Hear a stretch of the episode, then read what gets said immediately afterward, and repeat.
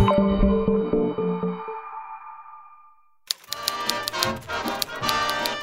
Presenciamos ayer un magnífico partido en el Nervión, donde acudió numeroso público, pese al calor que se dejaba sentir propio del verano, destacando en la general un grupo de entusiastas del equipo bilbaíno que llevaban varios Fue el 15 de abril de 1945, cuando faltaban apenas unas semanas para que terminara la guerra en Europa. Muy bien apoyado en la línea media y la vanguardia ligó avances excelentes, siendo su genio conductor Panizo, en magnífica forma de quien partieron en su mayor parte las iniciativas de ataque.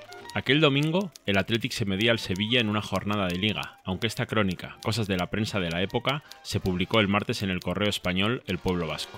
En la delantera sobresalió el ala izquierda y muy especialmente Panizo, que se entendió con gran facilidad con Zarra y Gainza. El debutante Venancio no nos agradó, pues apenas tiró a gol y ayudó poco o nada a los medios. El Athletic venció por dos goles a tres, pero lo relevante de esa tarde no fue el juego, ni el resultado. Iriondo hizo también un buen partido. Lezama estuvo irregular toda vez que hizo cosas magníficas y sin embargo, una Aquella de sus tarde de domingo el fútbol español asistiría, aún sin saberlo, al nacimiento de una leyenda. No de un mito individual, sino de una leyenda colectiva, una de esas alineaciones de astros que se producen solo cada mucho tiempo. Un quinteto formado por cinco futbolistas que jugaron aquella tarde juntos por primera vez y que formaron una delantera que todos podemos recitar de memoria. Iriondo, Venancio, Zarra, Panizo y Gainza. La segunda delantera del Athletic que pasó a la historia a pesar de que apenas disputaron juntos 57 partidos, 44 de liga y 13 de copa, y de que no fueron excesivamente prolíficos en títulos. El más importante que consiguieron juntos fue la Copa de 1950, la de los cuatro goles de Zarra al Valladolid con el Chato Iraragorri como entrenador. Pero hasta llegar a ese éxito, el Athletic tuvo que protagonizar una verdadera reconstrucción. Un proceso nada fácil que le permitiera volver a formar un grupo competitivo tras el zarpazo de la guerra civil.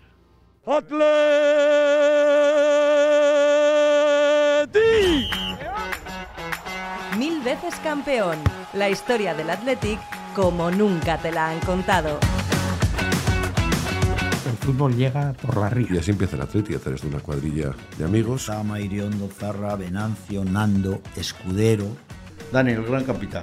Capitán, goleador, Se valiente. empieza a hablar del Atleti en los periódicos, se empieza a crear un sentimiento de orgullo que va... Un podcast narrado por Carlos Ranedo y Lartaun de Azumendi.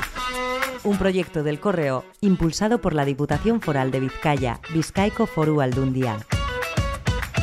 Episodio 5. Iriondo, Venancio, Zarra, Panizo y Gainza.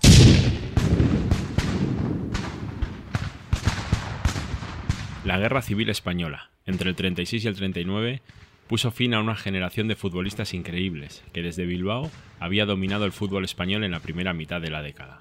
Con la sublevación militar y la posterior contienda bélica, España se convirtió en un país de penurias. Nada fue lo mismo, tampoco el deporte.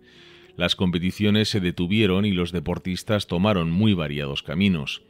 Unos al frente, voluntarios u obligados, otros exiliaron, otros además pusieron fin a sus carreras para buscar la forma de sobrevivir entre la miseria. Así ocurrió también con nuestro Athletic. Aquel equipo que dominaba el fútbol español se deshizo.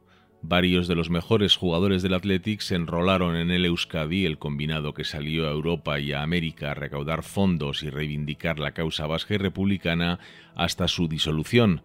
Algunos de esos futbolistas nunca volvieron. De hecho, de los que componen el equipo del Euskadi, de los que parten en la gira del Euskadi hacia América, que son los que, de inicio por lo menos no vuelven, pues el Atleti solamente tiene tres o cuatro jugadores. Blasco, en concreto, Zilauren, Iraragorri, que regresa, pero regresa varios años después, y, y prácticamente Izubieta. Vamos, son los únicos cuatro jugadores que pierde el Atleti durante unos años, algunos con carácter perpetuo, otros durante unos años, como consecuencia de la gira del Euskadi. Otros jugadores que no fueron llamados a aquella selección también se buscan la vida fuera de Bilbao y en ocasiones de España, lejos del nuevo poder franquista. Molinuevo, que es el portero que acababan de fichar el año anterior como suplente de Blasco y con el que se tenían muchas esperanzas del para futuro, pues en cuanto se toma Bilbao sale disparado hacia Francia. eh, Y hubo más. Mandaluniz también es otro de los que se va.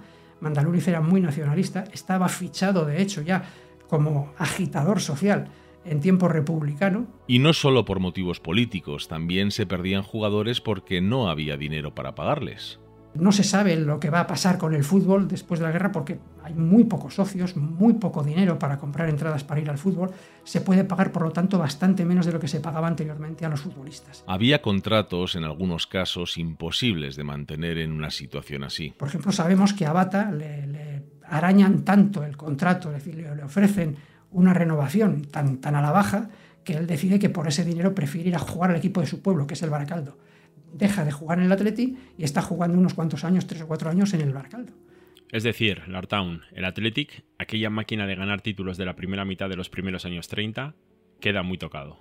Así es, Carlos, quizá no tanto como otros clubes que también sufrieron el zarpazo de la guerra, pero claramente había que ponerse manos a la obra para reconstruir el equipo. El Atleti lo hizo pronto, antes incluso de terminar la contienda, en 1937 el Atleti organiza una serie de, de partidos amistosos, unos, unos, torneos entre chavalitos que, que, han montado equipo en sus barrios, en sus pueblos, para tratar de evaluar quién podía ser, quién podía tener futuro allí. Si sale una camada de futbolistas francamente buenos. Quien nos lo cuenta es José Ignacio Corcuera, nuestro historiador del fútbol. Uno de ellos, pues, por ejemplo, fue Agustín Gainza, su hermano también, Miguel Gainza, que no triunfó tanto, pero bueno, fue un defensa de, estuvo varios años en primera y segunda división. Iriondo, que miente descaradamente al Atleti, dice que había estado jugando en el, en el Guernica, en el equipo de su pueblo. Dos buenas incorporaciones. Bertol es otro de estos jugadores que, para empezar, falsifica sus datos personales, porque había un límite de edad, tenías que ser menor de 18 años, Bertol era mayor, finge que es menor, destaca también en ese torneo, acaba fichando por el Atleti y se convierte en capitán histórico del Atleti durante más de 10 años. Fue toda una operación talento la que desplegó el Atleti por toda Vizcaya y puede decirse que le salió bastante bien, aunque algunos jugadores no se lo pusieron lo que se dice fácil. Los partidos son finales del 37, primeros del 38, y le toca al Deportivo Basauri la primera eliminatoria contra los universitarios del municipio de Guecho. Estudiantes, que entonces en aquella época los estudiantes jugaban más al fútbol que los no estudiantes, y son eliminados en la primera eliminatoria por 6 a 4 en dos partidos muy disputados, muy disputados. En ese Deportivo Basauri juega un chico de unos 15 años que maravilla a los ojeadores. Pero a pesar de eso, a pesar de ser eliminados por 6 a 4, el Atleti selecciona a cuatro jugadores. Al portero, eh, que luego jugó en la cultura de Durán Montal Idígoras. Selecciona al portero Daniel Idígoras y a un extremo izquierdo, Pepe González, que luego jugaría en el Vasconia. Y a los dos hermanos Gainza. Le selecciona a Miguel, entonces era mejor que mi padre. Quien habla es Agustín Gainza, hijo del mítico Piru Gainza. Y a mi padre. Y los otros tres fichan por el Atleti y juegan en el Atleti, pero mi padre se niega a ir.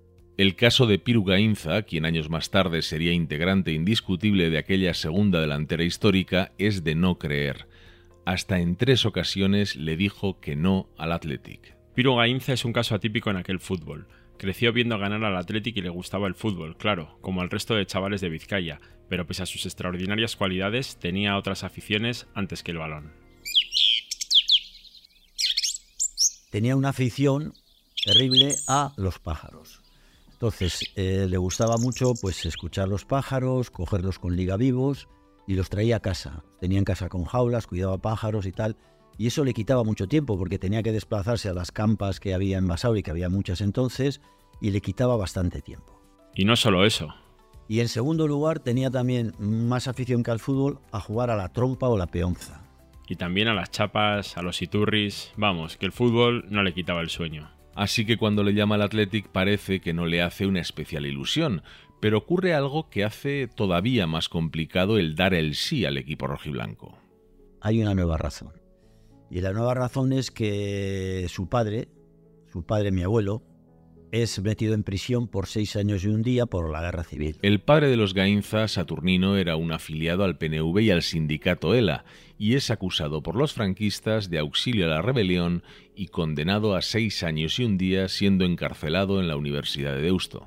Y entonces, claro, mi padre y su hermano el mayor, Miguel, que eran los dos mayores, Miguel era el mayor, mi padre era el segundo, pues tienen que ir todos los días, o casi todos los días, ordenados por, su madre, por mi abuela, a llevarle tanto comida independientemente de la que conseguían que llegase a él, como artículos de limpieza.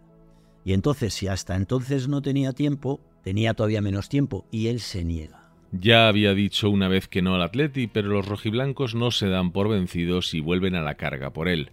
El problema es que Miguel, el hermano mayor de Pirú, es llamado a filas, como el resto de los nacidos en 1920, y lo envían a Valencia. Y sin Miguel, es Pirú el único que puede ir a la cárcel a llevarle las ayudas a su padre. Más trabajo para mi padre. Ya el único que podía ir a hacer los recaos era él. Pero el ojeador del Athletic en Basauri, Pedro Benguría, cree que no debe perderse un talento así y cambia de táctica. En lugar de hablar con el chaval, se dirige a su madre y termina por convencer a la señora que le insiste una y otra vez a su hijo diciéndole lo bueno que sería para la familia que fichara por el Athletic. Y mi abuela le presiona a mi padre, pero mi padre no cede. No cede y por las mismas razones que hablaba anteriormente, más una nueva, que ya no estaba Miguel, vuelve a decir que no. Piru ya ha dicho dos veces que no al Athletic, pero habría incluso una tercera. En esta ocasión la razón era laboral había comenzado a trabajar en la Vasconia y sus jornadas lo dejaban exhausto. Era aprendiz, tenía 15 años, ¿eh? recién cumplidos. Salía agotado. El trabajo era durísimo en esos trenes de laminación y se vuelve a dejar. Ay, Piru, cuántos dolores de cabeza provocarían sus negativas en los directivos rojiblancos, pero este sería su último no a los de San Mamés. A la cuarta fue la vencida. Van donde mi abuela con una nueva propuesta y la nueva propuesta le llega a la madre tan, tan dentro de sus emociones que si mi padre ficha por el Atleti, que ya Miguel no estaba, su hermano mayor, el Atleti, que tenía contactos con los que mandaban en, los temas, pues que conseguía que a Miguel le trajesen a acabar la milla Bilbao desde Valencia. Por fin. Entonces, a la cuarta vez, ficha por el Atleti.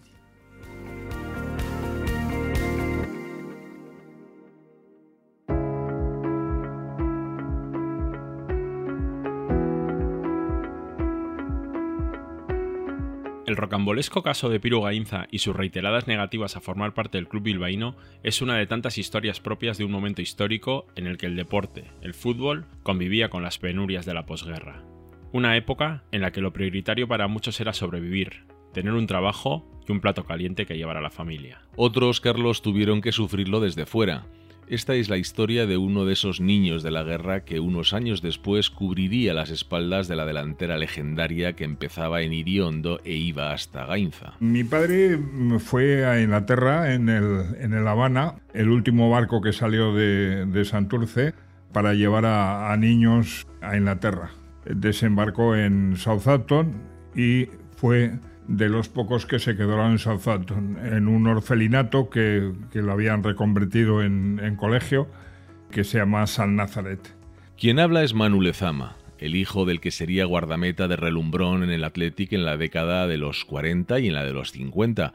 Su padre, Raimundo Pérez Lezama, se vio de la noche a la mañana en Inglaterra con tan solo 14 años. Allí, además de cuidar de su hermano, que había salido de Bilbao con él, tuvo un definitivo contacto con el deporte del balón. Mi padre había jugado aquí al fútbol, pero de una manera muy, muy sui generis, o sea, jugaba de jugador. Pero alguien con mucha visión le puso a jugar de portero. Y entonces empezó a demostrar, pues bueno, pues los reflejos que tenía y todo su saber hacer debajo de la portería. ¿Quién se lo iba a decir a Raimundo unos meses atrás, que se iba a encontrar exiliado forzosamente en la cuna del fútbol y que llamaría la atención de los ingleses desde la posición de guardameta. Él tuvo la suerte de que tuvo un, tutor, que era un comandante de las Fuerzas Aéreas Inglesas, de la RAF, y él vivía parte en San Nazaret y parte en la casa de este tutor. Con lo cual consiguió varias cosas. Primero, empezar a hablar inglés, que no todos los niños de la guerra pudieron aprender el inglés porque convivían con niños que hablaban castellano o que hablaban en euskera. En unos meses, un chaval que jugaba como divertimento al fútbol con los pies en Baracaldo pasa a aprender inglés y a destacar como portero. Y después este señor, este tutor que él tenía, era directivo de Southampton. Bueno, pues eh, le llevó a hacer una prueba. Cuando le llevó a hacer la prueba, se dieron cuenta de las cualidades que tenía, pues no dudaron y lo, lo ficharon. Y fue prácticamente llegar y besar el santo, nunca mejor dicho, en lo deportivo. Cuando llega al Southampton está en edad juvenil y él juega durante dos años en el equipo juvenil de Southampton. Fueron campeones de liga y de copa. Yo tengo las medallas de los campeonatos. Y después, el tercer año que juega en el Southampton, juega en el primer equipo y el primer partido que juega fue contra el Arsenal. El Reino Unido ya se había embarcado en la Segunda Guerra Mundial y el fútbol inglés organiza ligas de tiempos de guerra entre lo que quedaba de las plantillas de los clubes, ya que muchos de sus jugadores habían sido llamados a filas. El Southampton le da la oportunidad a Lezama de disputar tres encuentros contra equipos de nivel, el citado ante el Arsenal que ganaron los londinenses por 5-1, otro contra el Fulham al que derrotaron por 2-1 y uno más contra el Charlton Athletic ante quienes pierden por 3-1. Pero el tiempo de Lezama en las islas llega a su fin. Es la temporada 39-40 y en el Southampton piden permisos de trabajo para Raimundo Lezama y para el centrocampista durangués Sabino Barinaga, de quien también apreciaban su talento. Pero el gobierno del Reino Unido, más preocupado por la guerra contra los alemanes, rehúsa permitir que los dos vizcaínos puedan trabajar en las islas. Luis, el hermano menor de Lezama, ya se había vuelto de regreso a casa y a Raimundo la nostalgia también le hace mella se vuelve a Baracaldo y tiene una conversación muy provechosa con su padre. Cuando llega, lo primero que le pregunta a mi abuelo es, ¿qué vas a hacer ahora? Vienes de Inglaterra, has estado tres años en Inglaterra, ¿qué vas a hacer ahora? ¿Qué has aprendido allí? dice, bueno, pues primero he aprendido a hablar inglés, que lo hablo correctamente. Es más, cuando llegó aquí casi le, le costaba hablar en castellano. Y segundo, que juega fútbol el padre, que tenía buenos contactos en el club rojinegro, le organiza una prueba con el Arenas. Fue una sensación. La primera sorpresa fue cuando él iba con su maleta, con toda la ropa y con todas las cosas que había traído, las botas que había traído en Inglaterra, que aquí era impensable. En, plena posguerra era impensable. Y cuando entró en el vestuario, pues todos los, todos los chicos que había en el vestuario, pues viéndole, a ver, déjame ver las botas, eh, las rodilleras, los pantalones, las camisetas. En diez minutos, según relata su hijo, Lezama ya estaba fichado, pero duraría poco de rojinegro. Es más, en la grada había directivos de la Arenas y había un directivo de la Leti. Y el directivo de la Leti le dijo al presidente de la Arenas, ese chico va a durar muy poquito aquí. Y es más, a los seis meses estaba ya fichado por el Atleti. Era mediados de 1940. Y bueno, cambiarle le cambió todo. Le cambió su forma de vida, le cambió su situación económica, le cambió el verse rodeado por profesionales como, como había estado en Inglaterra. Mi padre empezó ganando en el Atleti 60.000 pesetas de ficha. Hombre, 60.000 pesetas de ficha del año 40 y 40-41 era dinero. Y bueno, pues fichó por el Atleti y estuvo pues en total 17 temporadas.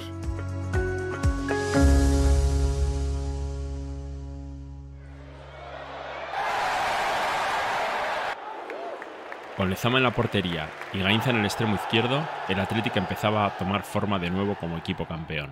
La competición oficial de fútbol vuelve mes y medio después de terminarse definitivamente la guerra en mayo de 1939 se disputó la primera Copa Postbélica y el Athletic, todavía reconstruyendo su plantilla como el resto de equipos, decide presentarse bajo la denominación de Bilbao Athletic, no queriendo aún recuperar su nombre original por creer que todavía no estaba para dar la talla como se exigía a sí mismo. Esa precaución daría enseguida la razón a la directiva rojiblanca puesto que los nuevos Leones caerían a las primeras de cambio ante el Alavés en los octavos de final por un global de 8-3. Para el regreso de la liga hubo que esperar al mes de diciembre. El campeonato liguero 39-40 lo ganó el Atlético Aviación y los bilbaínos lograron ser terceros por detrás del Sevilla.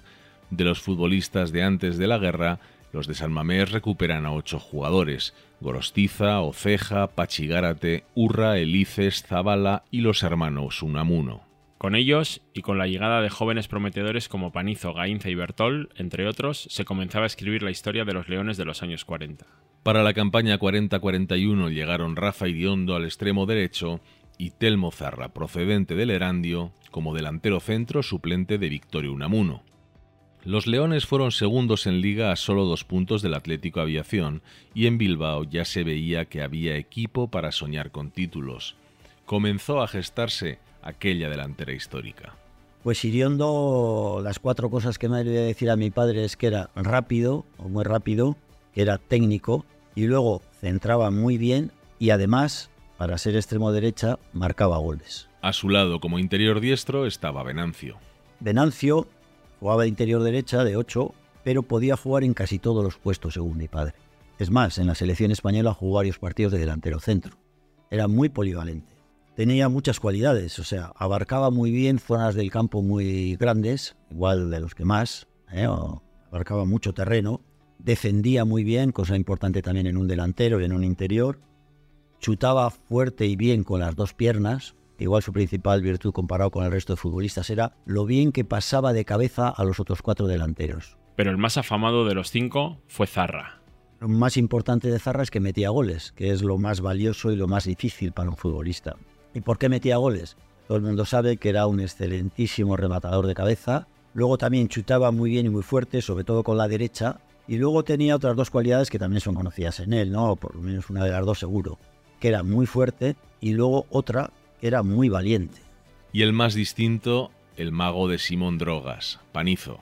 Es que era muy técnico, era muy técnico y consecuentemente una de sus virtudes técnicas más apreciadas por mi padre es eh, cómo paraba y orientaba y controlaba la pelota cuando le llegaba. Lo hacía excelentemente también, ¿no? Esa orientación le permitía bien driblar, bien pasar, bien centrar e incluso descolocar al contrario. O sea, era artista parando y controlando la pelota. Y luego, además de ser muy técnico, también era muy inteligente, con lo cual tenía una gran visión de juego. A quien no vamos a escuchar definir a Agustín es a su padre, el gran Piru Gainza, seguramente porque considere que alabarlo es materia que queda para los demás una cuestión de pudor. Y de mi padre no voy a decir nada porque hay mucho por ahí escrito y ya encontraréis algo. No, no, no, no me apetece, no me apetece. Pero sería injusto dejar sin nombrar las cualidades de Gainza. Por eso nos quedamos con lo que decía de él el veterano periodista madrileño Alfredo Relaño en el verano de 2019. Jugaba de extremo, con desborde y centro zarra o en diagonal y chupinazo, zurdísimo, de regate corto endiablado y salida muy veloz. Ojos pequeños, mirada de inteligencia, pelo creciendo hacia arriba y hacia atrás, nariz chata. Tenía verdaderamente cara de león. De pequeño, cuando oí hablar de los leones de San Mamés, pensé que era por Gainza.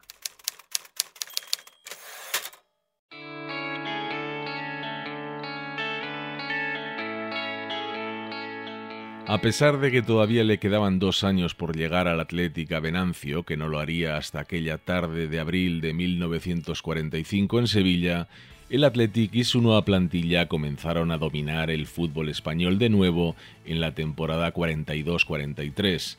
Los Iriondo, Gárate, Zarra, Panizo y Gainza se quitaron la espina de la campaña anterior. Y es que el Athletic había caído en la final de Copa del 42 por 4-3 ante el Barcelona.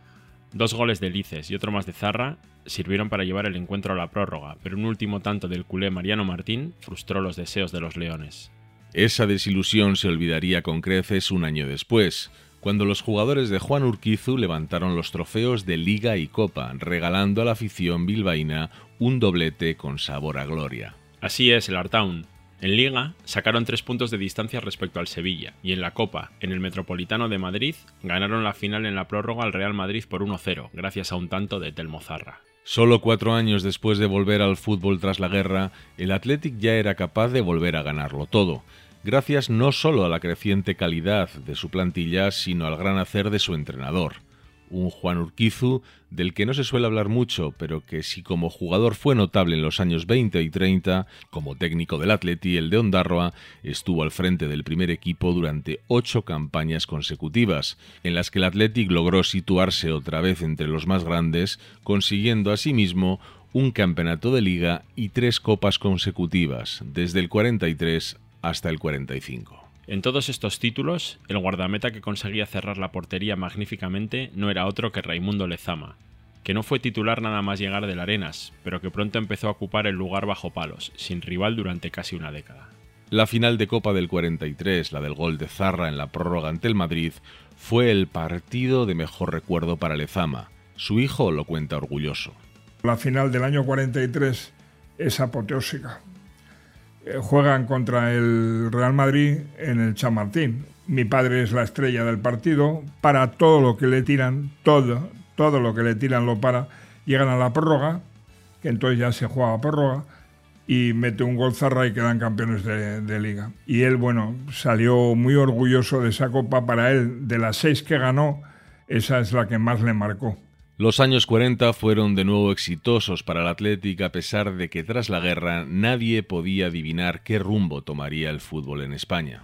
Si hablamos de jugadores, ya ha quedado claro que Vizcaya era una de las canteras más potentes. Zarra, nuestro gran goleador histórico, consiguió en esta década tres de sus seis pichichis, en los años 45, 46 y 47. Un prodigio. Solamente con mirar un poco sus números nos damos cuenta de lo que representó. Marcó 251 goles en 277 partidos. Además fue 20 veces internacional, marcando 20 goles con la selección, en una época donde se jugaban poquísimos partidos internacionales. Zarra es una leyenda del Athletic y del fútbol español en general. Pues fue un mito, pero un mito con todo lo que yo representaba, dentro y fuera del campo. ¿Por qué? Pues básicamente porque al mismo tiempo que era un jugador, un magnífico rematador, un oportunista, no un exquisito con el balón en los pies, las cosas como son, pero añadía un aspecto que era fundamental, el de caer muy bien a la gente porque tenía un concepto de la competición absolutamente limpio. Era un hombre elegante, elegante con los adversarios siempre, hasta el punto de que renunciaba a meter goles en ocasiones en las que tenía la puerta vacía. Así se forjó una figura para la historia, una de las más importantes que ha dado el club. Hay una anécdota muy concreta con Arnau, un portero del Málaga, que choca con uno de sus defensas en una salida al balón, cae dolorido, este queda en el suelo, la puerta está expedita, le llega el balón a Zarra y prefiere mandar el balón fuera adrede antes de meter un gol porque decía que eso no era honesto. Un hecho muy similar al de Málaga también sucedió en La Coruña con Zarra, y tanto en un caso como en otro, un tiempo después el Málaga distinguió a Telmo con la insignia de oro y brillantes del club, y en La Coruña le honraron con el botafumeiro de plata. Claro, toda esta serie de hechos tenía una inmediata consecuencia, que cuando el Atleti iba a esos otros campos, pues era recibido pues entre vítores, con homenajes, y Zarra pues siempre en una condición de ídolo, ¿no? Y junto a algunos de sus compañeros de quinteto formaría la delantera de la selección española en el Mundial de 1950, el de Brasil, donde marcó su gol más recordado, el que batió a Inglaterra para llevar a España a conseguir un histórico cuarto puesto. Era un mito equivalente a lo que hoy pueden haber sido, pues, ¿qué te voy a decir yo? Cristiano Ronaldo, Lionel Messi o cualquiera de estas superestrellas. Y si hablamos de títulos, en los años 40 el botín tampoco fue menor.